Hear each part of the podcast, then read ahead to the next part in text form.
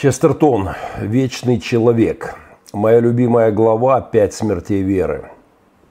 Вот так об ожидании смерти христианства многими людьми писал классик без малого сто лет назад. А, вспомните книги 18-19 столетий. Всем было яснее ясного, что река веры вот-вот оборвется водопадом или на худой конец разольется дельтой безразличия, безразличия к христианству. Даже спокойное ее течение показалось бы чудом, но река веры потекла вспять и даже вверх, в гору. Так говорит Честертон, приводя примеры неожиданных духовных пробуждений своего времени, когда уже никто не ожидал, и все предвещали конец христианства. Продолжаем. Самые умеренные люди, пишет Честертон, не сомневались, это он пишет в 1926 году, что река веры, как и река свободы, разольется и обмельчает, если не совсем высохнет. Весь этот мир ни на минуты, ни, со, ни на минуту не сомневался, что знает, куда все движется, ну, к концу христианства как такового. Направление было ясно всем. Спорили только о скорости. О скорости, с которой умрет христианство, с небольшими своими добавками. Многие ждали этого с тревогой, некоторые с надеждой. Словом, все спорили только о том, медленнее или быстрее течет река, и вдруг увидели, что вверх по течению что-то плывет – и как образ, и как э, факт это может обеспокоить. Все мертвое плывет по течению. Против течения может плыть только живое. Вниз по реке, гонимые просвещением и прогрессом, плыли демагоги и софисты. Но даже те из них, которые еще не умерли, вряд ли доказали бы, что они живы и животворны. Несомненно, живым было огромное чудище, которое плыло вверх по реке, хотя многим оно и казалось чудищем доисторическим. Люди того века ощущали, что ходить в церковь так же дико, как жить в пещере. Но мир до сих пор дивится чудищу, главным образом, потому что оно все плывет и не тонет. С тех пор, за прошедшие столетия, с момента, когда Честертон писал это, церковь прошла еще через сотни испытаний. Христианскую веру хоронили и фашисты, и коммунисты, и либералы, и сексисты, фрейдисты, постмодернисты, кому не лень. Но вопреки их ожиданиям, чудо, для какого, а для кого-то чудовище веры, церковь, все еще жива и все еще плывет против течения. Махненко Вью – это проект пророческой журналистики. Это про это на ТВ не говорят. Мой личный вклад в движение против течения этого мира. Если хотите, я и есть часть того чудища, существование которого большой и неприятный сюрприз для всех материалистов. Но об этом подробнее в моей, подробнее в моей воскресной проповеди, премьера которой завтра в это же время на моем YouTube, проповедь с названием «Плохие новости для атеистов». Советую не пропустить. Ну а мы поехали. Я приветствую всех друзей и, как всегда, врагов, собирающихся на Махненко Вью. Пристегните ремни безопасности, взлетаем. У нас э, коротенькая реклама э, с просьбами о пожертвовании для нашей работы благотворительных наших проектов. Плюс у нас прямо здесь в чате YouTube есть опция, там такой значок доллара появился, нажав который можно прямо в процессе э, эфира сделать пожертвование через ютубовскую платформу. Прямо где вы вводите сообщение в чате, справа есть такой значок – говорят, что пара кликов и можно сделать любое посильное для вас э, пожертвование. 20 секунд и мы стартуем.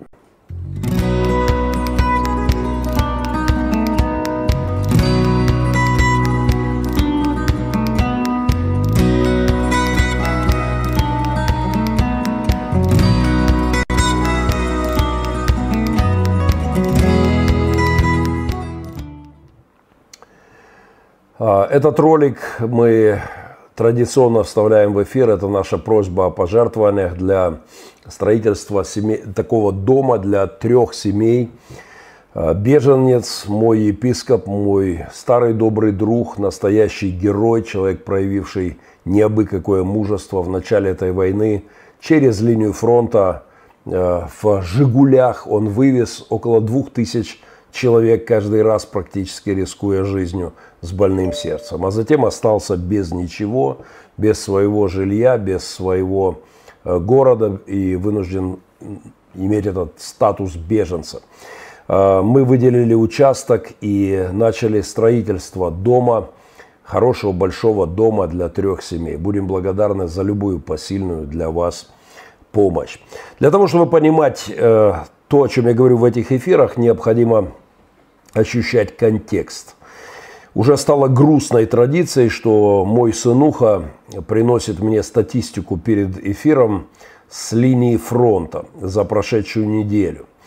Э, ну, во-первых, это об этом на ТВ не говорят, все реже на телеканалах звучат реальные цифры о происходящем, о том, что происходит на фронте, э, где русские оккупанты ежедневно обстреливают наши территории, наших защитников – а во-вторых, эти цифры должны дать понимание моим друзьям и тем же врагам, в каком контексте я живу, снимаю эти эфиры и пишу, в общем-то, свои скромные журналистские зарисовки. За прошедшую неделю с момента последнего эфира 87 обстрелов, плюс 6 в течение сегодняшнего дня уже зафиксированных.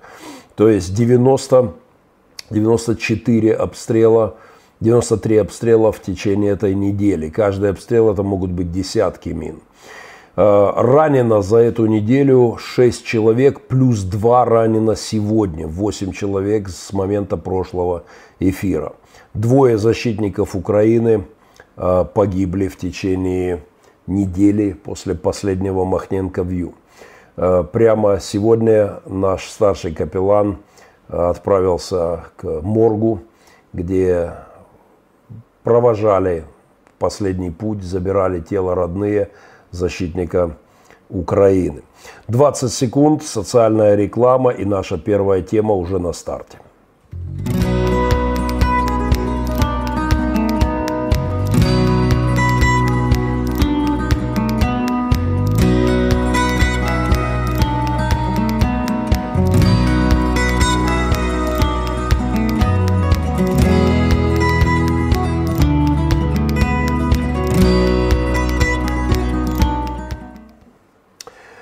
Пошел вон Вавилон и Путина в отставку. Такие, не скрою, радующие сердце украинца, крики и надписи на плакатах несутся над Россией. И я уверен, что доносятся до Кремля. А, эти крики, эти плакаты с митингов в Хабаровске. А, вот этот плакат «Пошел вон Вавилон» меня здорово порадовал, я решил это откомментировать. Напомню – эта фраза, хит, лауреат моей личной премии, переходящего кубка «Мои любимые москали», который э, я выдал Борису Гребенщикову аккурат под Новый год, 31 декабря прошлого года, прозорливец, музыкант, легендарный БГ в очередной раз вынырнул из своего аквариума и выдал под новогоднюю елочку всем нам, э, вот взял такой на себя роль такого экзорциста, выдал замечательный текст э, прямо под новогоднюю ночь. Можно сказать, что он провел э, в последнюю ночь года ритуал изгнания имперских бесов из Кремля. Ну, это было сильно. И вот теперь, я надеюсь, в Хабаровске началось. 9 секунд из клипа БГ, и, и мы идем вперед. Вавилон,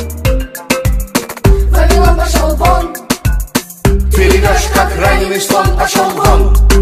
Вон, Спетая из Петербурга э, Гребенщиковым «Пошел вон, Вавилон» эхом несется уже с дальнего, теперь с Дальнего Востока, из Хабаровска. Можно сказать, что это и есть настоящее эхо Москвы. До Москвы э, от самых, от окраин несется это самое «пошел вон Вавилон, сокращенно песня э, Гребенщикова ПВВ в аббревиатуре. И здесь без особого труда считывается ВВП Владимир Владимирович Путин. То есть это послание в песне вполне себе персонифицировано и конкретизировано. И тот факт, что оно эхом носится по стране, весьма меня радует. Э, там в тексте, например, вот это. «Моя машина на собачьем ходу». Замечательное описание имперского уровня нынешней России. «Я прихожу в тяжелом бреду. Мое видение предвещает беду, но не зови меня, я все равно не приду». Пошел вон Вавилон, Вавилон пошел вон, ты ревешь, как раненый слон. Пошел вон, Вавилон, твои души взяты в полон, в плен. Совершенно справедливая также э, метафора к, к плену, интеллектуальному плену демоническими парадигмами населения России через пропагандистские э, СМИ. Твои души взяты в полон, ты не живой, ты клон. Ты не слыхал, как поет Авалон, пошел вон, вон Вавилон. То, что совок в его нынешнем путинском исполнении уже не, давно не живой, что это клон той самой империи, очевидно для любого аналитика. И я, как худо-бедный историк и социолог, могу поставить свою скромную подпись под данными патолога-анатома Гребенщикова. А, так что стон хабаровского народа, тот самый, который на Руси у нас песней зовется, это прекрасный знак для всех людей, ожидающих и верящих в то, что у России есть шанс. Я к таковым себя все еще отношу. Про этот Вавилон, который нынче посылают из Хабаровска, писал еще Некрасов в уже упомянутом стихотворении. Помните, я такого угла не видал, где бы сеятель твой и хранитель, где бы русский мужик не стонал. Стонет он по полям, по дорогам, стонет он по тюрьмам, по строгам, в рудниках, на железной цепи, стонет он под авином, под стогом, под телегой, ночуя в степи, стонет в собственном бедном домишке, свету Божьего солнца не рад, стонет в каждом глухом городишке у подъездов судов и палат. И хотя Хабаровск не такой уж глухой городишко, но стон оттуда вполне себе до, доносится до Москвы и даже ко мне сюда на линию фронта с Россией. Меня и, судя по их реакции жителей Хабаровска, здорово повеселила на этой неделе кандидатура ЛДПРовца Михаила Дегтярева, отправленного утихомиривать народ в Хабаровский край. Э, вместо арестованного губернатора Фургала решили отправить очень оригинального чувака. Еще недавно он предлагал запретить доллары в России. Ну, то есть реализовать старую еще сталинских времен мечту. Вот у Сергея Михалкова э, была такая басня «Рубль и доллар», где в конце споров с зеленой валютой советский рубль восклицает «А я народный рубль, и я в руках народа, который строит мир и к миру мир зовет, и всем врагам на зло я крепну год от года, а ну посторонись, советский рубль идет». Это Михалков написал еще в 1947 году, и вот в Хабаровск отправили парнишу, который в 2020-м несет всю эту пургу. Уже нет того народного рубля, он давно не в руках народа, а в карманах путинских дружков, причем в основном как раз уже в виде доллара. Э, и к миру уже никто никого не зовет, наоборот, ядерной дубинкой пугают мир и ядерным пеплом обещают засыпать. Но в Хабаровск Путин отправляет именно этого ЛДПРовского реликтового гуманоида, и это далеко не все див, дивные тезисы о данном экземпляре. Вместе с коллегами по партии в 2017 году Дегтярев предлагал заменить государственный гимн России на «Боже, царя храни». Видимо, это, именно эта молитва дошла до ушей то ли русского царя, царя, то ли кремлевского бога. Там у россиян уже с дефинициями по поводу Путина не разберешься, кто он у них на самом деле. И вот это царствующее божество имперцев, услышав молитвы во здравие, решило отправить Дегтярева на Дальний Восток. Ну, не самому же в эпоху коронавируса ехать туда на желтой ладе Калина, как некогда. А еще вот это чудо, посланное Путиным спасать ситуацию в Хабаровск, предлагало ввести для женщин два оплачиваемых выходных дня в месяц в критические дни. Я не знаю, но, возможно, именно потому, э, что, именно благодаря вот этой аллегории, а, а, аллегорически ассоциативной природе человеческой памяти, когда вот эти вот безусловно критические дни у Путина начались на Дальнем Востоке, может быть, поэтому о Дегтяреве вспомнили и именно его послали. Я имею в виду, в Хабаровск послали. Ну и в очередной раз подтвердился мой тезис о том, что Вова Путин уделал Игоря Кио. Помните, я рассказывал о том, что как из паспорта известного фокусника, женившегося на Галине Брежневой, на дочке Леонида Ильича Чудотворца, вот из паспорта э, фокусника, изъятого чекистами тех времен, исчезла запись о браке этого факира с дочерью генсека. Вот они были женаты, 12 дней пришли чекисты, забрали паспорт, потом вернули паспорт без э, без штампика о браке. Вот с Дегтяревым вместо Фургала, направленным в Хабаровск, тоже фокусы. Потому что после того, как Путин предложил Дегтяреву новый пост губернатора Хабаровского края, с его страницы в Википедии исчезли упоминания об этих вот экстравагантных инициативах. В том числе исчезла, э, исчезла из Википедии запись, что Дегтярев выступал с замечательным предложением э, невероятной, возможно, наиболее радикальной с петровских времен в России реформы. Он предлагал ввести ГОСТы, государственные стандарты, на Деда Мороза и Снегурочку в России. Ну, чтобы сохранить их правильный образ вот, российских персонажей – которые подло и медленно эволюционизируют вот куда-то под влиянием западного э, Санты, куда-то в сторону вот этого отвратительного буржуазного персонажа, не то что наш Дед Мороз. Опять-таки, возможно, именно поэтому вспомнили про Дегтярева и среди лета, просто мечта детства, э, Путин лично вручил Дегтяреву стандартизированную такую шубу Деда Мороза, замаскированную под губернаторскую. Открыто намекнул Путин, что э, наполнит мешок этого нового губернатора э, для жителей Хабаровска подарками. И отправили они этого чисто русского Жириновского антисанту с почетной миссией Деда Мороза успокаивать народ в Хабаровск. Вот мечта детства, да? Дед Мороз пришел среди лета. Правда, что-то его там не очень весело в Хабаровске принимают, но, думаю, просто хабаровчане в мешок еще не заглядывали. Там могут быть очень оригинальные сюрпризы из Кремля.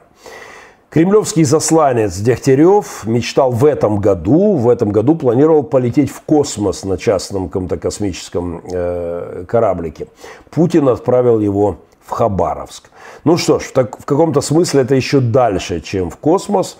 Так что этот космонавт с ГОСТами на Деда Мороза и с гимном «Боже, царя храни» и с инициативами по поводу критических дней, он уже на орбите Дальнего Востока. Встречайте его, хабаровчане, там достойно.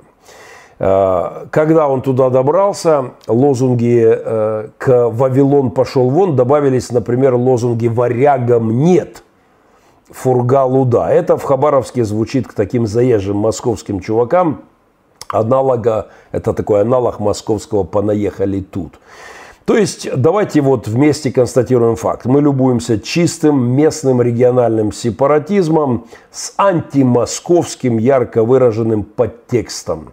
Уверен, что это пусть пока робко, но все-таки обозначаются те самые трещины, по которым будет рассыпаться нынешняя российская власть, нынешний режим, надеюсь, не в очень отдаленном будущем. Короче, с каждым днем у нашего соседа становится все веселее. Если бы не его танки вот здесь у меня под окнами, если бы не ядерная бомба в кармане, ей-богу, я бы настаивал на продолжении банкета, потому что никакой 95-й квартал по сравнению с тем, что творят чекисты в Кремле, ну, совершенно не всплывает. У уже упомянутого выше Некрасова звучит ключевой вопрос для всех россиян последних веков. Ответ, э, вот этот крик, ответ на этот крик души поэта, думаю, окончательный и бесповоротный, мы ждем в ближайшее время от э, Российской э, Федерации. И вариантов, в принципе, немного. У Некрасова и у России их ровно два – эти ответы указаны там же, в знаменитом стихотворении «Размышления у парадного подъезда». Их четко описал классик, э, Боже, еще в 1852 году, 170 лет назад. Давайте вспомним. «Где народ, там и стон», писал Некрасов. «Эх, сердечный, что же значит твой стон бесконечный? Ты проснешься ли, исполненный сил, или судеб, повинуясь закону, все, что, все, что мог ты уже совершил, создал песню, подобную стону, и духовно навеки почил. Проснется ли российский народ, исполненный сил, э, сги, сгинет ли, скинет ли он это кремлевское рабство – сгинет ли этот режим, или под властью новых бояр, новых дворян, о которых они уже вообще не стесняются говорить, русский народ навеки почил.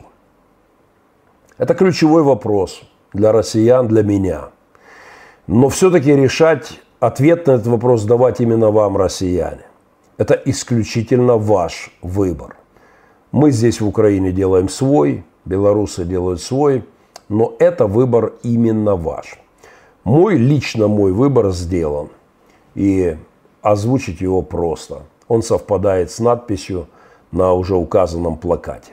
«Пошел вон, имперский московский Вавилон». 20 секунд, и мы идем дальше.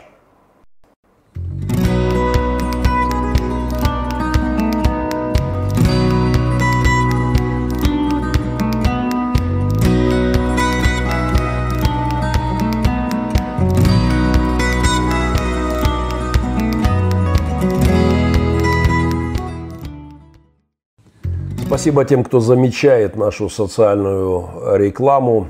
Э, в этом ролике я прошу поддержки для невероятного человека, беженца, епископа, героя.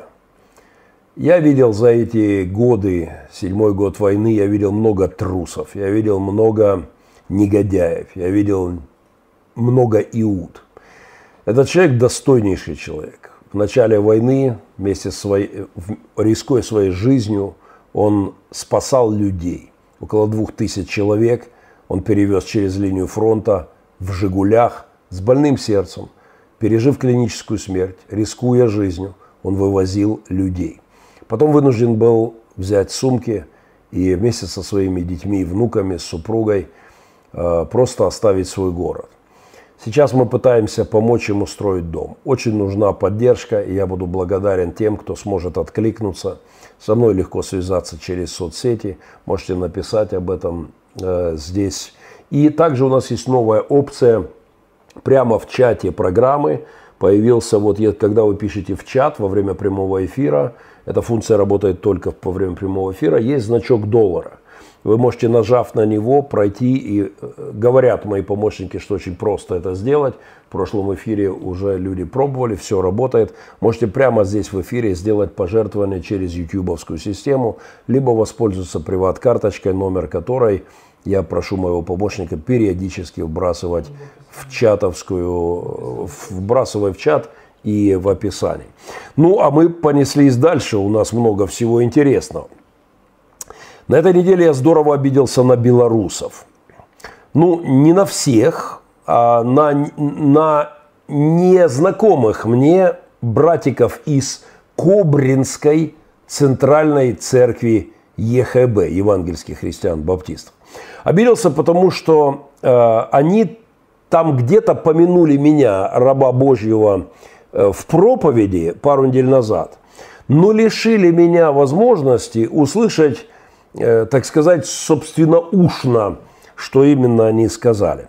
История следующая. Неделю назад мне прислали ссылочку на проповедь с вечернего богослужения Кобринской церкви в Беларуси, где проповедовал браточек, очень, кстати, похож на Киселева, и внешне, и галстук, ну и самое главное, нарративы, вот эти чисто киселевские тезисы из лживых и лукавых уст этого проповедника, это, конечно, нечто. А, звать этого браточка, который проповедовал две недели назад э, в этой церкви, Руслан Соливончик, насколько я успел выяснить. Э, его фото, надеюсь, будет вам доступно. Так вот, прислали мне ссылочку на проповедь, советую послушать и сказав, что там меня этот проповедник, пастор, наверное, вспоминает злым, злым и не очень тихим словом.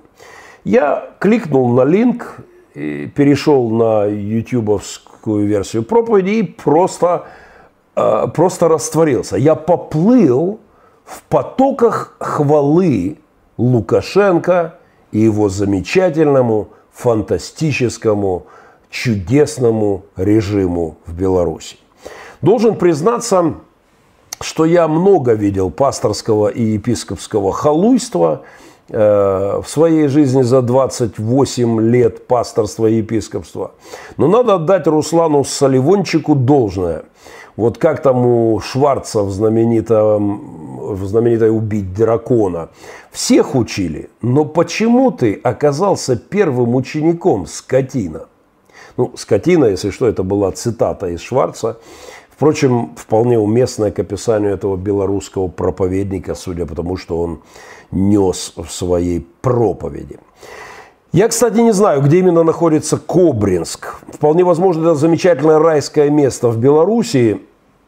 Но согласитесь, что Кобринск, даже если это местный какой-нибудь Эдем, или, может быть, особенно, если это Эдем, звучит подозрительно. Ну, как если бы э, в Эдеме, а по тезисам Соливончика он ощущает себя в Белоруссии именно как в саду Господнем до грехопадения, вот э, Кобринск звучит, как если бы в раю был там Змеев или Гадюкин.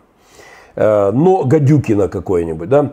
Но если добавить к этому то, что нес из-за своей кафедры в воскресенье этот проповедник, клон Киселева, то получится просто какая-то змеиная мистика. Э, итак, э, Кобрин, Кобрин в Эдеме, в киселевском галстуке и с похожим на Киселева фейсом, с кремлевскими тезисами и аллилуйей лукашенковскому режиму – и с хулой на Махненко, до которой я, увы, не дошел. Я привык э, к тому, что мое имя вспоминали и Киселевы, и Соловьевы, и Скобеевы, и кремлевская говорящая голова Шари, теперь его так официально можно называть, после решения э, суда в Украине. Я привык к этому, в общем-то, но но, конечно, когда слышишь это из уст пастора, это особенно вдохновляет. Но я до этого не дошел. Я вынужден был отложить просмотр, э, решив, что послушаю обязательно этот шедевр до конца. И вот этот псалом, пасторский псалом диктатору, сделаю его подробный анализ. А когда я вернулся к просмотру э, этой проповеди, то понял, что видео на Ютьюбе в Кобринской церкви, центральной Кобринской церкви ЕХБ, Евангельских христиан-баптистов э, Белорусской церкви, заблокировано. Э, я считаю это несправедливо. Зря вы, братья из Кобринской церкви, стесняетесь этого хвалебного псалма Лукашенко, датированного 12 июля этого года э, с вечернего богослужения. Вот Давид писал письма, псалмы Господу, да, писал рейхс-епископ Мюллер, писал оды Гитлеру. Э, Рик Реннер и Ряховский, российские епископа, поют хвалу Путину. Но должен же был кто-то в Беларуси войти в историю подобным образом. А вы взяли и забанили это роскошное видео. Вот так теперь и висит на вашей странице в YouTube. Утреннее служение в воскресенье есть, а вечернее куда-то делось. Я внимательно просмотрел, думал, что-то не понимаю, но просмотрел ваш YouTube-канал. Всегда в воскресенье утреннее служение и вечернее служение. Утреннее служение и вечернее служение. Но вот то самое, где он пел хвалу Лукашенко за 12 июля, куда-то делось. Но хорошая новость для вас, кобринцы, братья кобринцы, рукописи не горят. Фото вашего проповедника изловчившегося лиз, и, и лизнувшего режим Лукашенко в самые, что ни на есть, сакральные места, его фото с той удаленной проповеди, вместе с несколькими моими тезисами, которые я успел записать, войдет таки в историю новой Беларуси. И имя Руслана Соливончика займет свое почетное место в галерее позора евангельского христианства. Руслан, при всем уважении, ваше место в ряду представителей протестантизма, как это когда-то метко оговорившись назвала невестка русского епископа Оряховского, такого же халуя, э, только не как вы Лукашенковского, а путинского халуя. Вот она назвала протестантизм несколько раз протестантизмом. И это показательная оговорка. Если бы верил в басни старика Фрейда, сослался бы на него, но он здесь ни при чем. Все намного серьезней, чем какие-то подавленные сексуальные инстинкты. Несколько тезисов, те, которые я успел выписать э, из теперь уже легендарного белорусского рейхс-пастора Руслана Соливончика проповеди, забаненной от 12 июля. Э, где бы я ни находился, в России или Украине, нашего президента, белорусы, внимание, Лукашенко, уважают за твердую власть и порядок, восклицает Кобринский, прости господи, проповедник. Ваш президент Руслан – бандит, узурпатор, ворюга и убийца. Вот вам мнение существенной части украинцев, впрочем, и россиян – а, они бы тоже могли немало вам об этом рассказать. Хотя вам не нужно сильно напрягаться. И в Белоруссии вам есть кому сказать это, эту удивительную правду. А, правда, тех, кто имеет смелость называть своих вещ, эти вещи своими именами, у них, как правило, проблемы. Именно они, а не вы, горе-проповедник, говорят правду – за что они блаженные получают дубинками по головам, направляются в тюрьмы, имеют большие проблемы, э, лишения проходят через пытки, а иногда и просто исчезают в неизвестном направлении.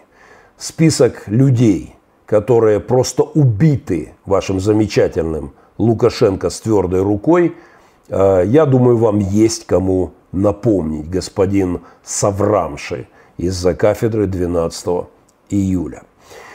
Кстати, вот эта тяга к твердой власти, к твердой руке, не обращая внимания на преступность таковой, это чудное, дивное сталинское наследие. И оно, безусловно, объяснимо, но, боже, прошло больше, уже почти 30 лет с развала Советского Союза, а вас все тянет к твердой руке. Плевать, что эта рука в крови, мелочи, что этими руками уничтожается свобода, права человека, само понятие выбора, достоинства, чести. Это все пустяки. Главное ведь твердая рука. Как тут в который раз не вспомнить Евтушенко? Как-то у него было стихотворение, написанное «Училке», которая, которая попала вот в эту вот тягу постсоветскую, к имперской твердой руке. И однажды где-то он с ней, общаясь, э, сорвался в таком стихотворении.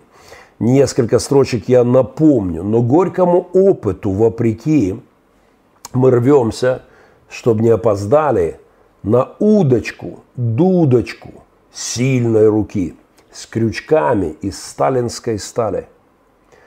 А сильные руки не выломать дверь сумеют? Забыли науку. Эх, девочка, в сильную душу поверь, лишь позже и в сильную руку. Писал Евтушенко. Но откуда взяться политикам сильной душой, когда проповедники, мелкие душонки предпочитают крепкую руку в крови и в перчатках палача? Позже Руслан Соливончик, вот тот самый проповедник, э, который где-то там меня вспоминал, что я не имел возможности послушать, точно как Киселев. Вот тут они просто сливаются в деталях. Тут он начинает пугать а, прихожан в белорусской церкви Америкой. И в порыве аргументов о том, что в Беларуси впереди планеты всей, он выходит на мой любимый пацифистский тезис – там даже оружие у людей есть в Америке. Много оружия, его легко купить на каждом углу. Даже патронов не хватает, пугает Америкой белорусский пастор свою паству. Жуть! Эх, бедняги американцы! Не объяснили им коммунисты в 1917 что оружие должны иметь исключительно чекисты, чтобы молча, без всякого сопротивления – расстреливать тысячами лишенных возможности сопротивляться бедолах. До такой степени, что стволы у револьверов и маузеров просто плавились при расстрелах. Ох уж эти придурковатые основатели США, отцы Америки, внесшие в Конституцию право на вооруженное сопротивление власти, которое переходит границы дозволенного Богом поставившие в обязанность, отцы Америки, отцы-основатели, поставили в обязанность своим потомкам свержение власти, которая нарушает их базовые права, создателям данные права. Не было у них протестантизма и таких ярких его представителей, как Руслан Соливончик. Жили бы себе тихо, мирно, рабами английской империи, вот колонии с такой, и помалковали бы в богословскую, имперскую, рабскую тряпочку. Просто напомню, что изъятие оружия было делом коммунистов на территории бывшего Советского Союза, которая, видимо, видимо, это дело живет и побеждает в голове господина Соливончика, проповедника.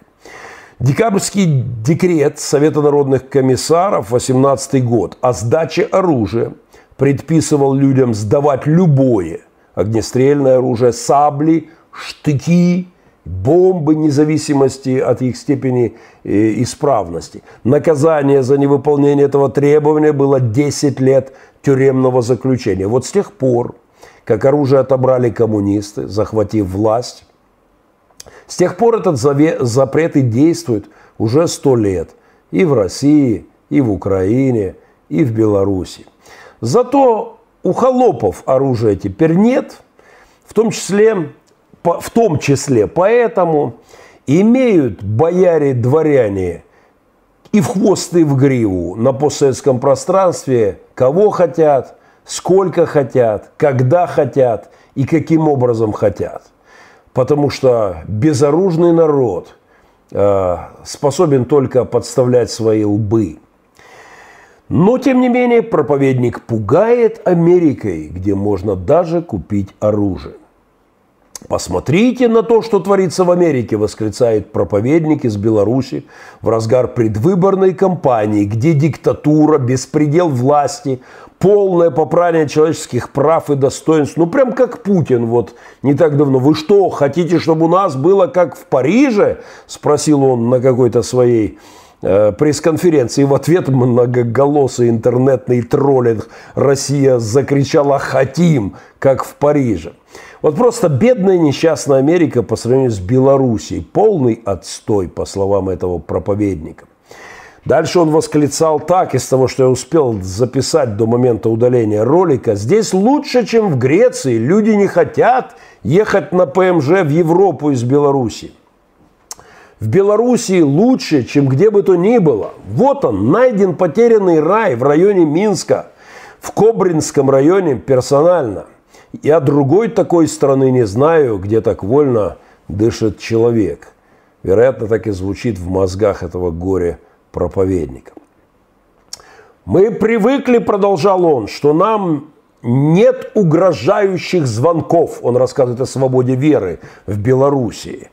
А, позвольте, я оставлю это без комментариев. У меня достаточно друзей, которые знают о свободе веры в Белоруссии не понаслышке.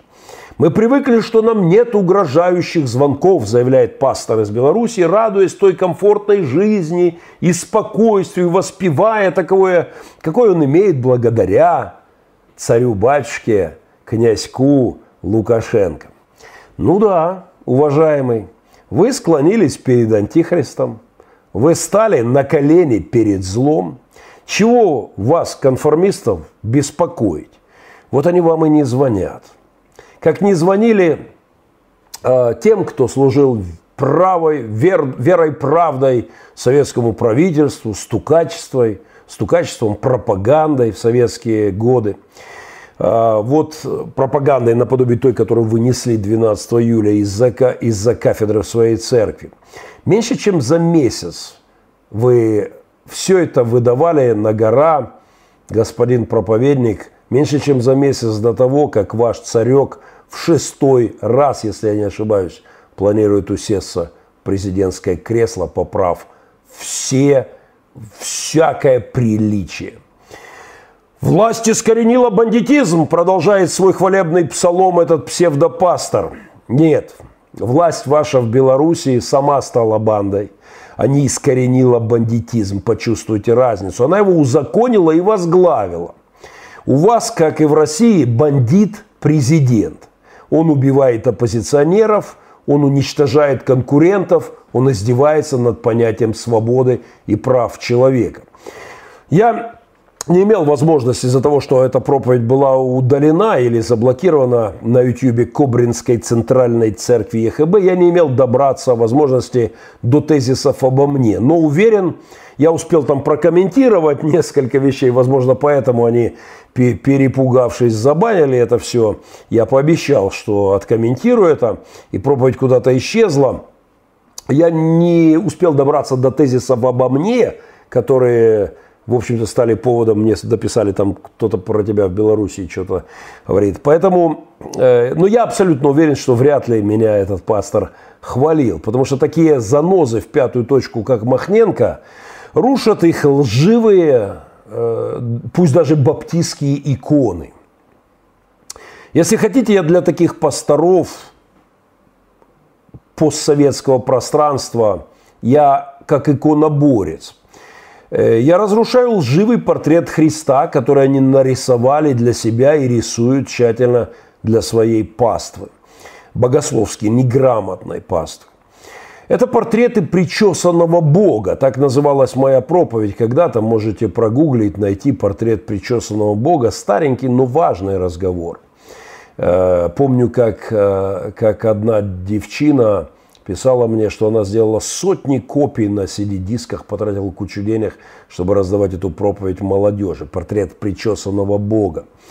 Э, вот это изображение Христа, которого не было и нет. Христа, которому все равно. Христа, который молчит, когда видит зло и называет зло добром. Христа конформистов, соглашательства, который не обращает внимания на беззаконие и поет хвалу э, всяким негодяям. Такого Христа нет.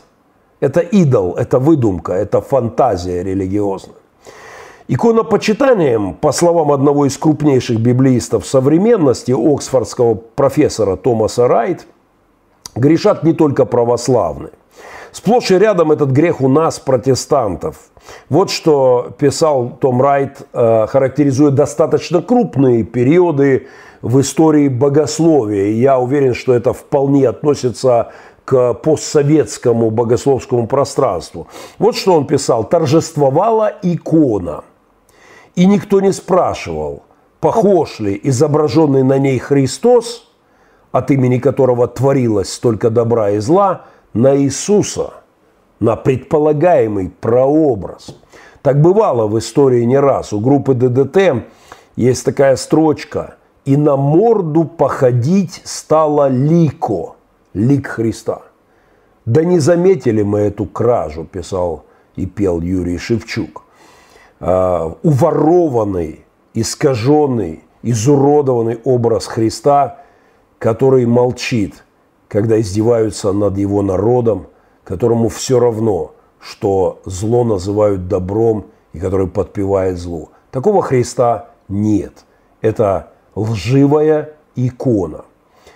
Советские иконы у некоторых баптистов, как, например, у этого проповедника Соливончика, это уродины. На них Христос с чекистой, с чекистской ухмылочкой.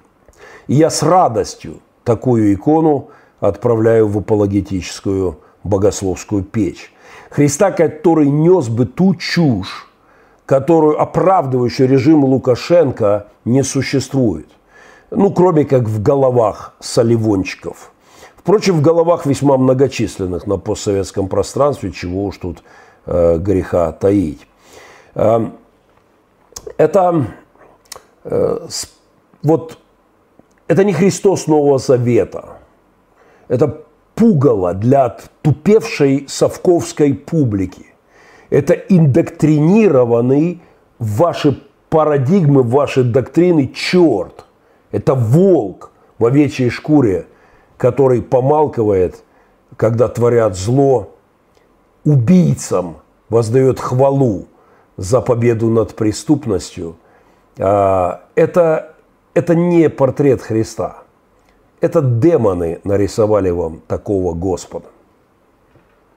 Многие философские установки, цитата, многие философские установки по сути более губительны, я добавлю и богословские. Многие философские и богословские установки по сути более губительны, чем все войны, болезни, насилие, зверство террористов и преступления геноцида вместе взятые. Прочитал я на этой неделе в одной книжке, и сложно с этим не согласиться.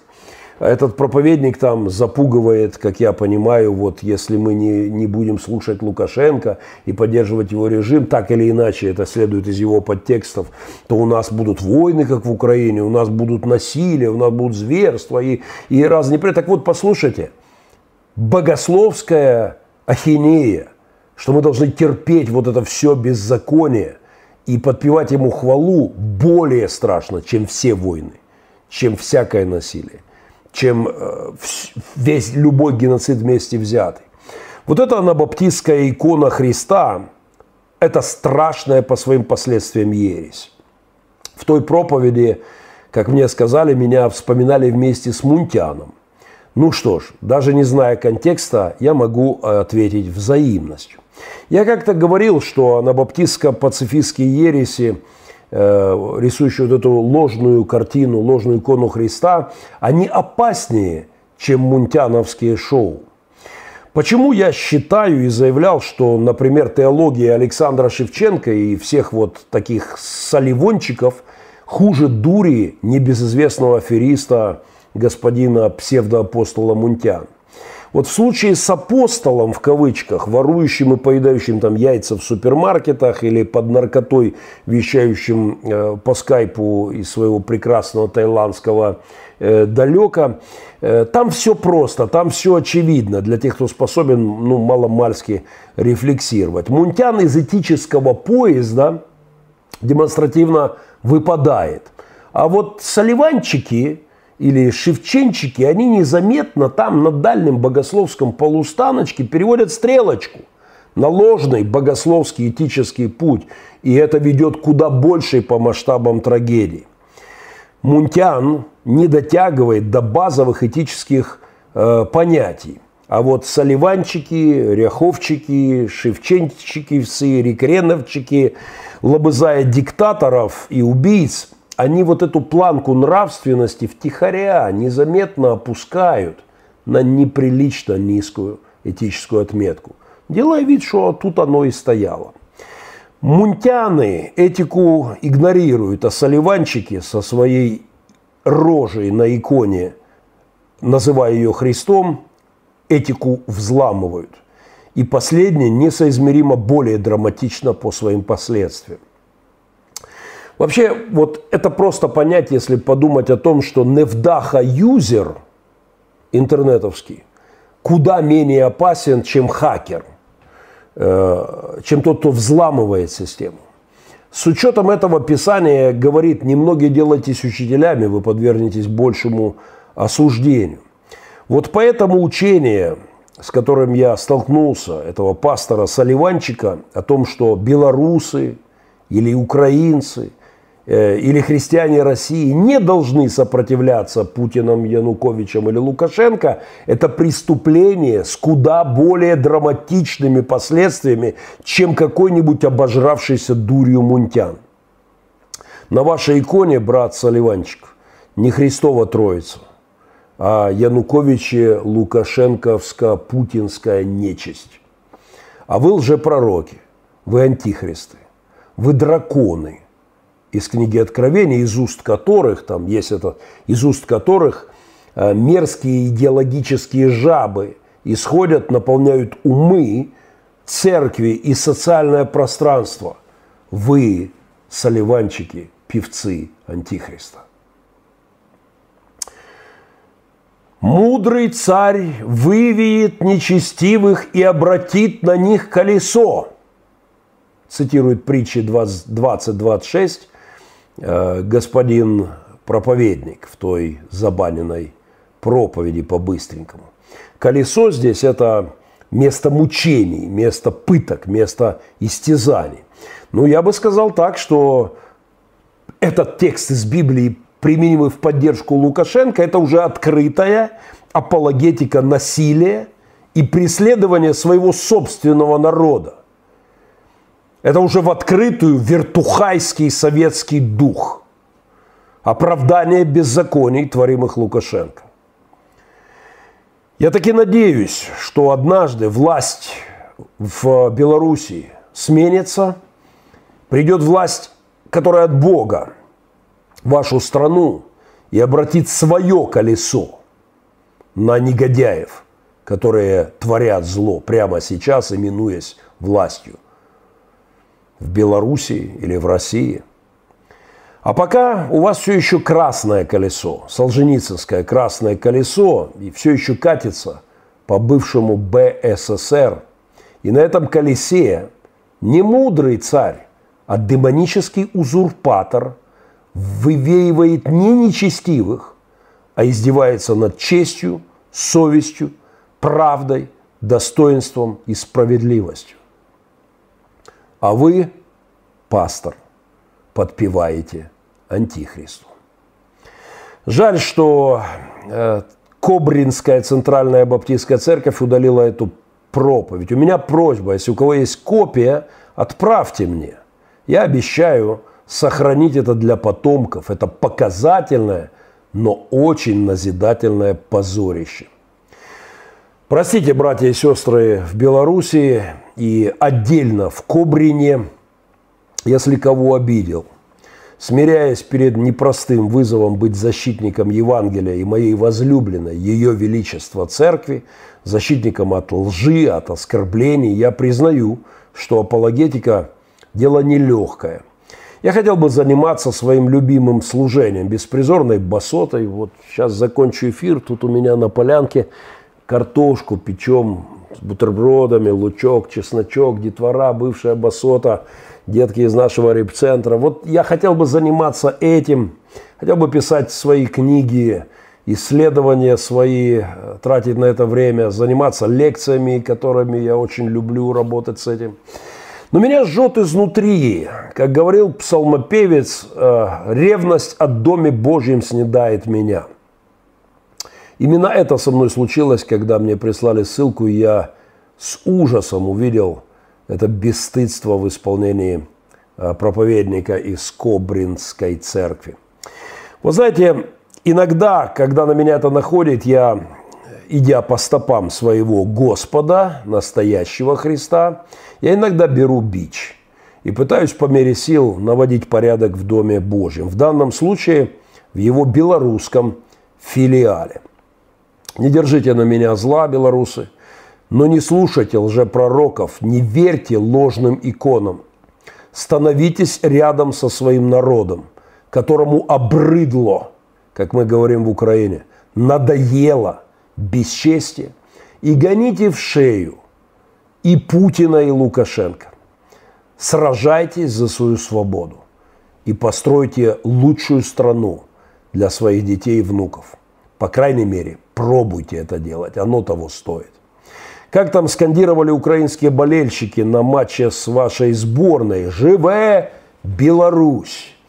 Давайте насладимся вот здесь в солидарности украинских и белорусских футбольных фанатов осень 2014 года уже идет российская интервенция в Украине. И вот в этом, на этом футбольном поле дышит Дух Божий куда больше, чем у соливанчиков на вечернем служении Кобринской церкви ХВЕ 12 июля 2020 года, удаленного с YouTube. Полюбуемся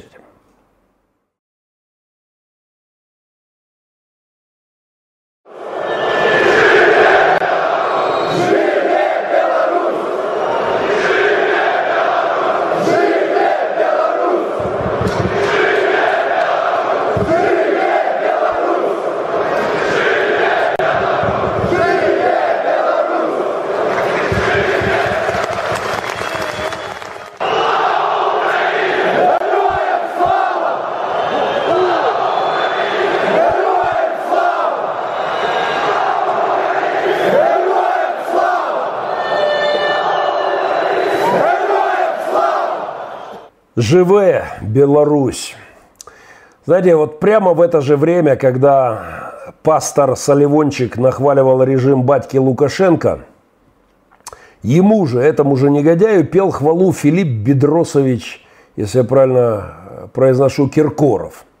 Так что можно сказать, что этот проповедник из Кобринской церкви, так здорово меня раскочегаривший своей хвалой узурпатору, был на подпевках у этого эстрадного дива с петушиным гребнем и может теперь, безусловно, может этим гордиться. Такое не забывается, ну, по крайней мере, не забывается, если не проходит через покаяние.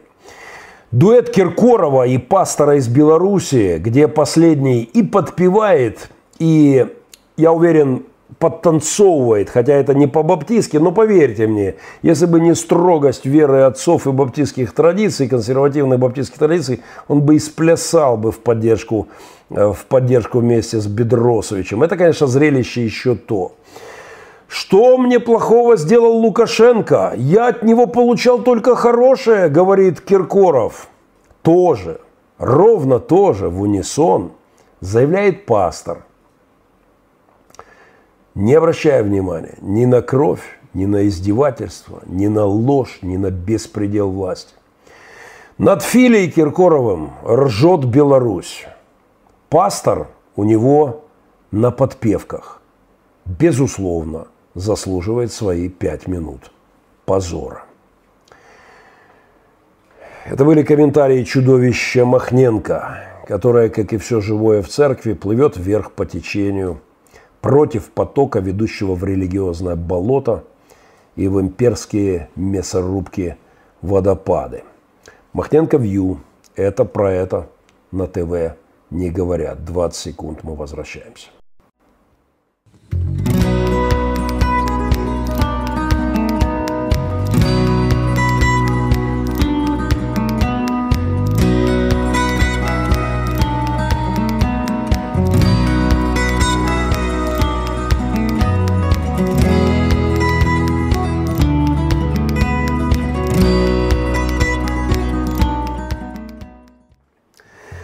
Спасибо всем друзьям, кто находится с нами в прямом эфире. Моя традиционная просьба, мне постоянно напоминают об этом мои помощники, не забывайте нажать на лайк, сделать комментарий, это помогает развитию нашего YouTube-канала. Кто может, порекомендуйте э, подписаться своим друзьям.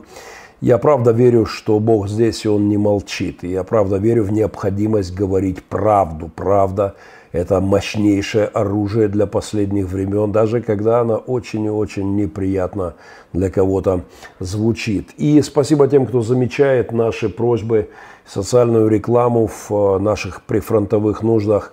Если вы можете поддерживать нашу работу, мы крайне благодарны вам за это.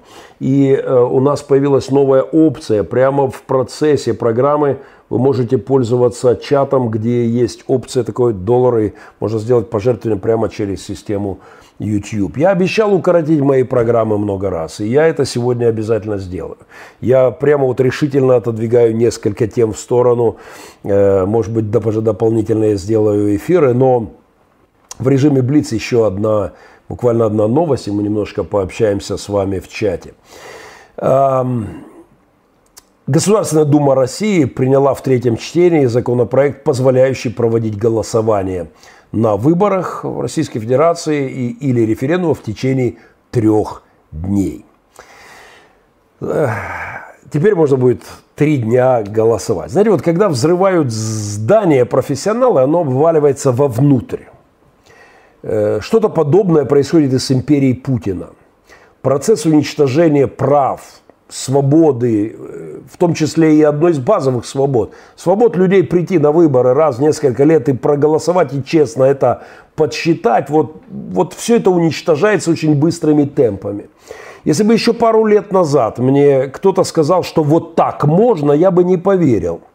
Практически этим новым законодательством России слово «выборы», которое до этого звучало комично в применении к э, этой территории, практически вообще перестает существовать. То есть, вот, если вы помните, в комедии «День выборов», где попсовый певец и знаменитый матершинник э, Шнур исполнил свой хит с прилипшим после этого к политикам э, эпитетов, да, выборы, выборы и так далее – непроизносимым в пасторском э, эфире эпитетом. Вот в том фильме, казалось бы, была дана радикальная пародия на понятие выборы в России. Но теперь и она перестает существовать. Вот фильм «День выборов», снятый в 2007 году, э, за прошедшие 13 лет это тот маразм, который в нем изображен, уже кажется вегетарианским. Еще раз, на законодательном уровне в России – прекращаются выборы. Теперь голосовать будут несколько дней, а стало быть, ровно никакого контроля за результатами вообще не смогут осуществить совершенно никакие оппозиционеры. По этому поводу вспоминается старый дурацкий анекдот из моего детства. Там было про крокодила в зоопарке, у которого надпись на клетке – чем хвастается гид. Единственный крокодил в мире, у которого от хвоста до головы 5 метров, а от головы до хвоста 7. На вопрос посетителя зоопарка, после того, как он сделал фото у этого чуда света, а как такое может быть? Экскурсовод шепчет недовольным тоном на ухо вопрошающему. Наш крокодил. Как хотим, так и меряем. Кремлевский крокодил которым занимается Господь, теперь обложился такими законами, что они совершенно как в том зоопарке, могут как хотят, так и мерить. Так что слово «выборы» окончательно утратило в России свою э, коннотацию. 20 секунд, и у меня сюрприз для всех моих друзей.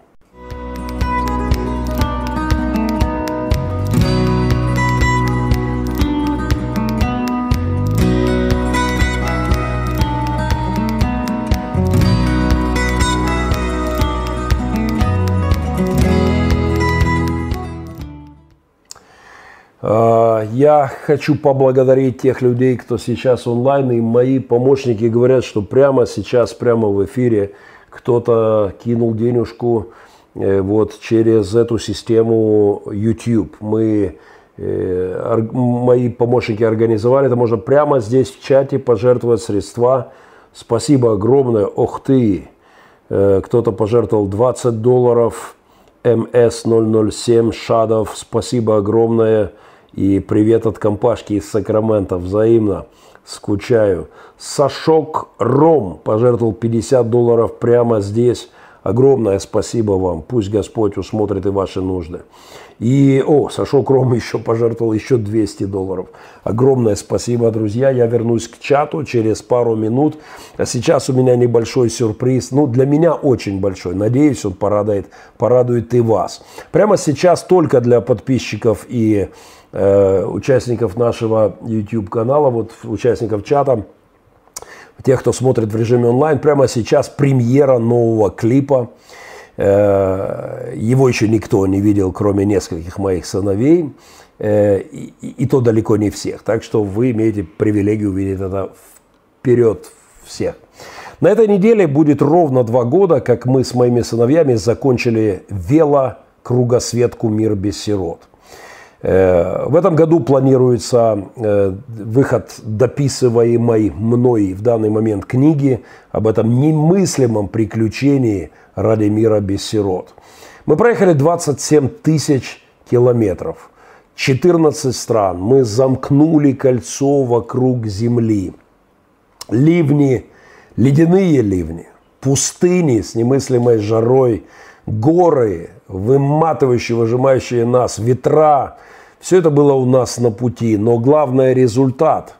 В моей коллекции более полторы тысячи писем, фотографий, историй о детках, которых забрали в семьи благодаря нашей безумной кругосветке. Мы принимаем поздравления. Будет два года, как мы закончили, э, закончили э, этот проект. Хотя, опять-таки, это секрет, но только для моих друзей в YouTube. Мы мечтаем о том, чтобы добавить кругосветки еще несколько тысяч километров.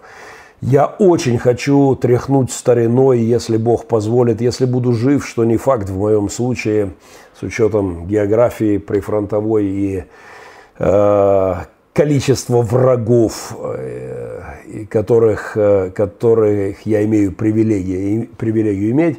Но если даст Бог жизни, я мечтаю в следующем году со своими сынухами с Аляски, с Анкориджа стартовать, пройти Аляску, западный берег Канады и западный берег США до Мексики, а потом даст Бог и Латинскую Америку, но это уже будет плюс кругосветки. Мы делали это ради детей, которых забирают люди в семьях. Буквально вчера я читал еще одно письмо, в котором написано «Пастор, спасибо за вдохновение. Мы взяли приемных детей, вы помогли нам решиться. Ваши сердце километры, как мы называли нашу единицу измерения, не были тщетными. Таких историй в моей коллекции огромное количество. Ради одной такой истории я готов был бы опять терять сознание, как со мной бывало, откачивали меня в реанимации. Я готов был бы опять сжигать свое лицо по дороге к солнцу, когда оно превращалось просто в красную уже жижу, в красный воспаленный, сгоревший фейс, какой-то прыщ красный. Э, я готов был бы на все это ради одной истории. Я благодарен Богу за результат. А сегодня мы принимаем поздравления на этой неделе два года финиша кругосветки. И вот оно, вот он подарок. Один мой старый друг – музыкант, крутой музыкант, саксофонист Аскольд Квятковский сделал мне и моим сынухам роскошный подарок. Он написал песню и снял этот небольшой, там, две минуты с хвостиком, э, небольшой классный клип. Я отсутствовал в процессе съемок клипа, они втиснули меня туда в кадрах, они снимали это с моими сынами. И премьера прямо сейчас, вот эти, в эти две минуты и несколько секунд втиснуты и мои потери сознания, и откачки в реанимации, и сумасшедшая жара, и ледяные ливни, и все, все, все, все. И самое главное, судьбы детворы, которая сегодня утром проснулась и обняла отцов и матерей. Через две минуты с копеечками мы вернемся для общения в чате. А сейчас встречайте премьера клипа «Мир без сирот», Аскольд Квятковский и команда нашего велоэкшена.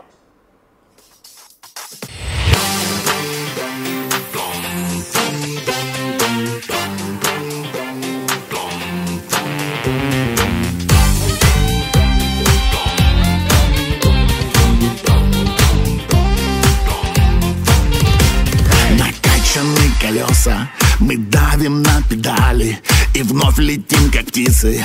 Нас ждут шальные дали. Опять пути дороги. И миссия проста. Весь мир омыть любовью Голговского креста. И мышцы на пределе И нервы как канат. Сквозь сотни километров Любовь простых ребят. Вот проступает солью Но мы поем уже. Семья взяла ребенка на прошлом вираже Едем мы вперед. Ради мира без сироп Едем мы вперед. Ради мира без сироп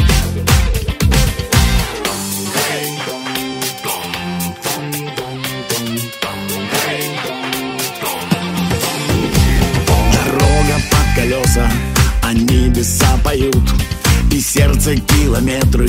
Тебя, мой друг, зовут Усталость вновь забыта, и мы летим вперед. Мы едем ради мира, ради мира без сироп Едем мы вперед, едем мы вперед. Ради мира без сироп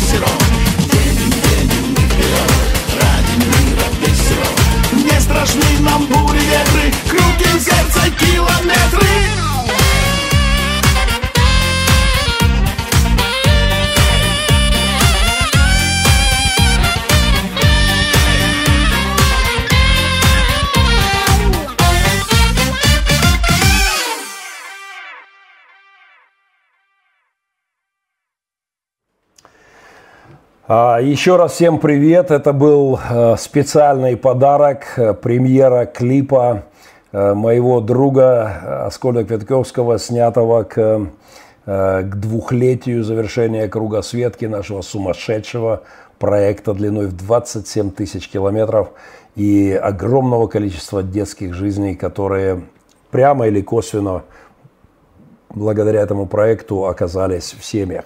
Сейчас у нас есть немножечко время для общения э, в режиме онлайн. Меня спрашивают, можно ли линк проповеди Руслана, проповеди из Белоруссии, которую я посвятил, которую я посвятил хороший кусок сегодняшней программы. Э, Кобрин, Кобрин называется этот район. Ну да, Кобрин, я не хочу ничего личного, но ну, звучит как-то особо с учетом вышесказанного. Канада слушает, приветствую человека Божьего. Сумасшедшие Штаты Америки слушают. Э, Вами, Соединенными Штатами Америки, пугают детей пастора в Белоруссии. Крепитесь. В Белоруссии на карантине церкви не закрывали, реабилитационные центры не закрывали, как в Украине свободны. Нас тоже никто не закрывал. Мы просто проявили заботу о своих прихожанах, ограничив, э, перенеся богослужение в режим онлайн. Э, Поэтому нас никто не бил дубинками, нам никто не закручивал руки. Давайте, может быть, померимся свободой между Белоруссией, свободой проповеди Белоруссии и в Украине, и поговорим об этом. В Украине тоже не закрывали, это пишет мой сопастор, мой соепископ Андрей Анатольевич, приветствую тебя, человек Божий, это была инициатива самой церкви. Здравствуйте из Узбекистана, Ольга Пак, взаимно вам также привет. Вы призываете вооружаться, Андрей Лешков. Я настаиваю на том, что постсоветское пространство, это исторический факт, в 18 году коммунисты разоружили население под угрозой бешеных репрессий, огромных тюремных сроков. С тех пор они сто лет продолжали и продолжают убивать людей. Попробовали бы в Техасе полицейские просто так помесить дубинками тех, кто вышел на акцию, мирную акцию протеста, заявить свою позицию против фальсификации выборов. Посмотрели бы, что получилось. Это можно делать только с тем народом, у которого, которые обезоружили. Его можно ставить к стенке, расстреливать тысячами, э, мариновать в гулагах, отправлять в, в любые печи, в любые лагеря. И, и, и, в общем-то, почему бы тогда и нет? Я об этом, о том, что э, отсутствие возможности человека защищать свое достоинство – это мечта любого диктатора. Э, а чё бы и нет, пишет Сергей Ким по этому же поводу. Вопрос, вы призываете вооружаться. Да, в Соединенных Штатах Америки я в прошлом эфире неделю назад комментировал э, семинар, который провел мой хороший друг, пастор, издатель, бизнесмен в США, который прямо в своей церкви в понедельник вечером пригласил и свою паству, и всех желающих, и э, давал им инструкции по обороне, юридические инструкции, технические инструкции, консультации по выбору оружия и, так, и техники безопасности для защиты своего дома и своей семьи. Вот ровно поэтому в Америка держится на плаву, потому что ни один диктатор не может узурпировать власть, захватить ее, положить себе в карман. У народа есть что возразить не только словами. Э, Вильные люди мают зброю, пишет Алексей Белинский. Сегодня мне прислал мой друг э, из Канады любимую мою трафаретку из и, и с юга, где-то там он путешествовал. Я видел это на юге Америки, когда мы шли поперек США много раз. Мы не звоним 911, написано там, и такой кольт висит. То есть люди говорят, мы будем защищать свое, свои жизни, свою свободу, свое имущество, если кто-то на это позарится. Это на очень христианизированном американском юге. Спасибо тем, кто находится в чате прямо сейчас. Огромное спасибо тем, э, кто откликнулся и прямо в процессе эфира сделал пожертвование. Большое вам спасибо, правда, за это. Э, вы можете найти в описаниях приват-карту и ссылки на наш сайт, где можно сделать пожертвование через PayPal или отправить чек, э, если вы находитесь в США или в Европе. Э, на нашем портале Республика Пилигрим на сайте есть э, данные, как вы можете это сделать. И появилась такая возможность сделать это прямо здесь, в прямом эфире в режиме онлайн, за что Сашок Ром и отдельно хочу поблагодарить от нашей команды. Спасибо огромное. А это христианин хочет вооружиться? Да, это христианин. Э, если вы не в курсе, то ну, в общем-то, полемика с пацифистами, с э, старая моя тема, не буду сейчас опять в это вдаля, уда, ударяться. Вот такие будут встречать Антихриста, пред, подстроившись под него для комфортной жизни, пишет Елена Яковчук. Ровно об этом одна из моя последняя проповедь, которая уже залита на YouTube, называется «На колени перед Антихристом». Очень рекомендую. Э, как говорят у нас в Украине, highly recommendation. Да? Э, пожалуйста, посмотрите, это важно. Э, грустная истина состоит в том, что множество пасторов, епископов в России, в Белоруссии, в Украине, в Америке сегодня уже стоят на коленях пред Антихристом. Это легко, склонить колени на просто молчать и не подделывать свою речь ради выгоды временной и это то, что делают сплошь и рядом, не понимая трагизма своего положения. Э, Сергей Резник, Христос Нового Совета. Э, не очень соображу. Так, Алекс Бо. Мы уже давно вооружились. Конечно, христианин должен быть вооружен. Он же как-то должен защищать семью от бандитов. Вот у Алекса, я вижу, нет проблем для захисту. Алексей Белинский. Для захисту, для полювання на дичину та для розваги. Так. Эм, э, ты реально не понимаешь, что есть меч духовный, есть меч физический. И тому, и тому мечу есть место в Новом Завете, есть свои функции, свои задачи. Э, это пастор говорит, все подряд, винегрет получается какой-то, э, компот получается по Медведеву, но не в моей голове точно. Духовный меч для духовной войны, пистоль физический для борьбы физической. Алекс Притула. Правда, так и есть. Олег Боровлев. Интересно, почему учение анабаптистов принялось только в СССР? Реформаторы их считали еретиками. Большой серьезный анализ, серьезный разговор на эту тему был у доктора Лихошерстова и э, Петра Новочехова. Я даже сделал спецэфир. Попрошу моего помощника найти его в недавних Э, программах и выложить э, ссылочку прямо сейчас сюда. Очень рекомендую разговор доктора богословия философии Лихошерстова э, по данному поводу. Это одно из самых, один из самых важных материалов, которые я лично анализировал за последнее время в русскоязычном христианском богословском пространстве. Что-то в Библии как-то не очень от врагов отбивались писаниями, пишет Алекс Бо, и это правда. Олег Фоменко, это для вас винегрет. Согласен, Олег Фоменко, и привет тебе. Елена Зубенко. Зубенко. Именно Христос и спас, именно Христос исцеляет, слава Богу, за брата Геннадия. Взаимно, Елена, благословений вам. Это не христианская церковь, которая вооружается, то есть надеется не на Бога, а на человека. Это не христианская тавтология, когда вы э, говорите о том, что не нужна защита от преступников в обществе, где вы живете. А и, и будь то преступники просто бандиты с улицы, наркоманы с, с, по соседству или, при, или преступник-президент, которым он легко может стать в обществе, где нет достойного состояния церкви и граждан. Вы на кого работаете, Махненко? Э, у меня я через день. День на ЦРУ, день на МОСАД. Ну, немножко иногда подрабатываю на Ми, э, как там, Ми-7 или Ми-6. Все время забываю, э, кто мне зарплату платит. Спасибо, пастор Геннадий. Таких пасторов Белоруссии, как Кобринский, очень много. Татьяна Генералова пишет. У меня в этом нет сомнений. Именно поэтому я счел необходимым дать свой комментарий этого отвратительнейшего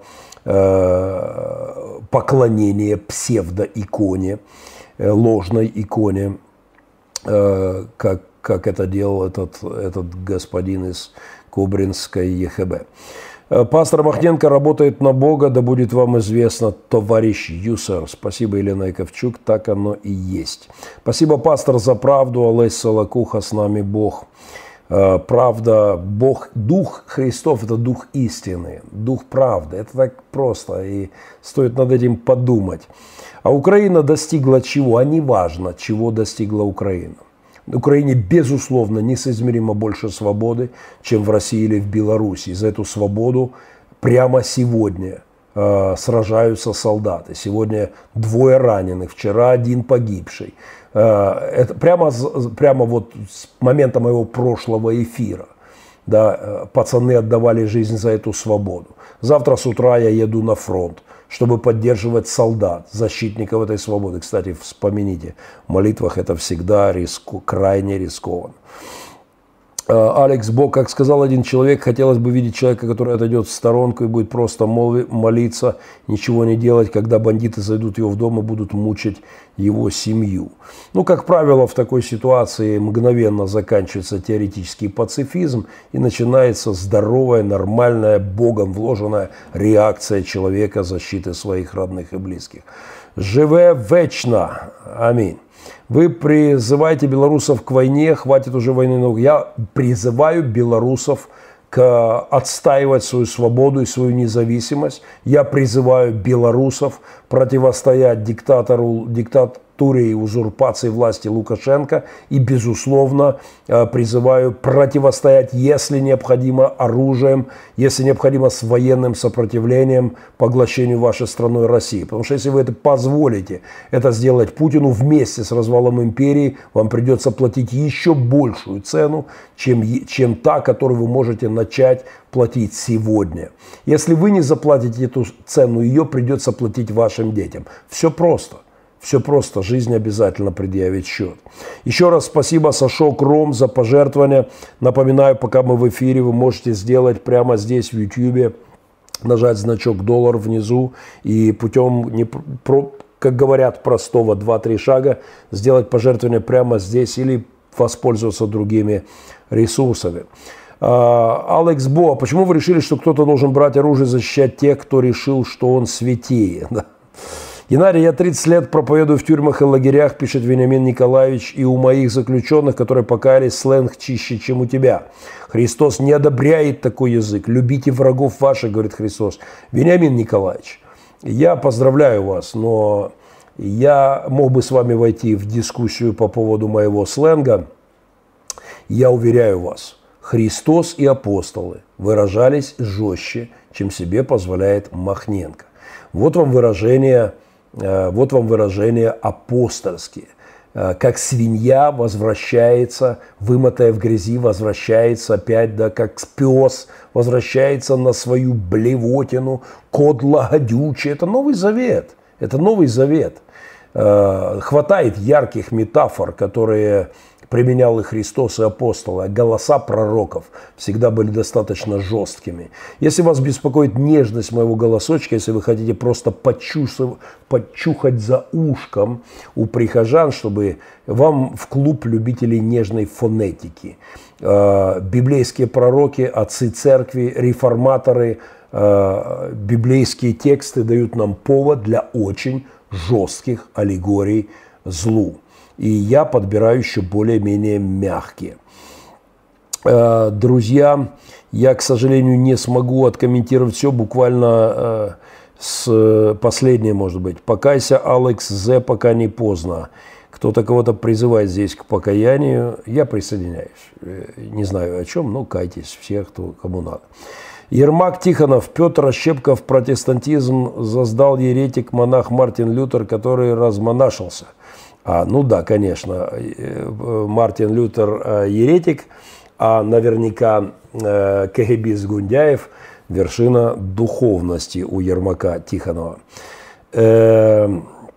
Знал бы твою позицию, залп бы тебя встретил, вечно память героям, полеглым за Украину, аминь.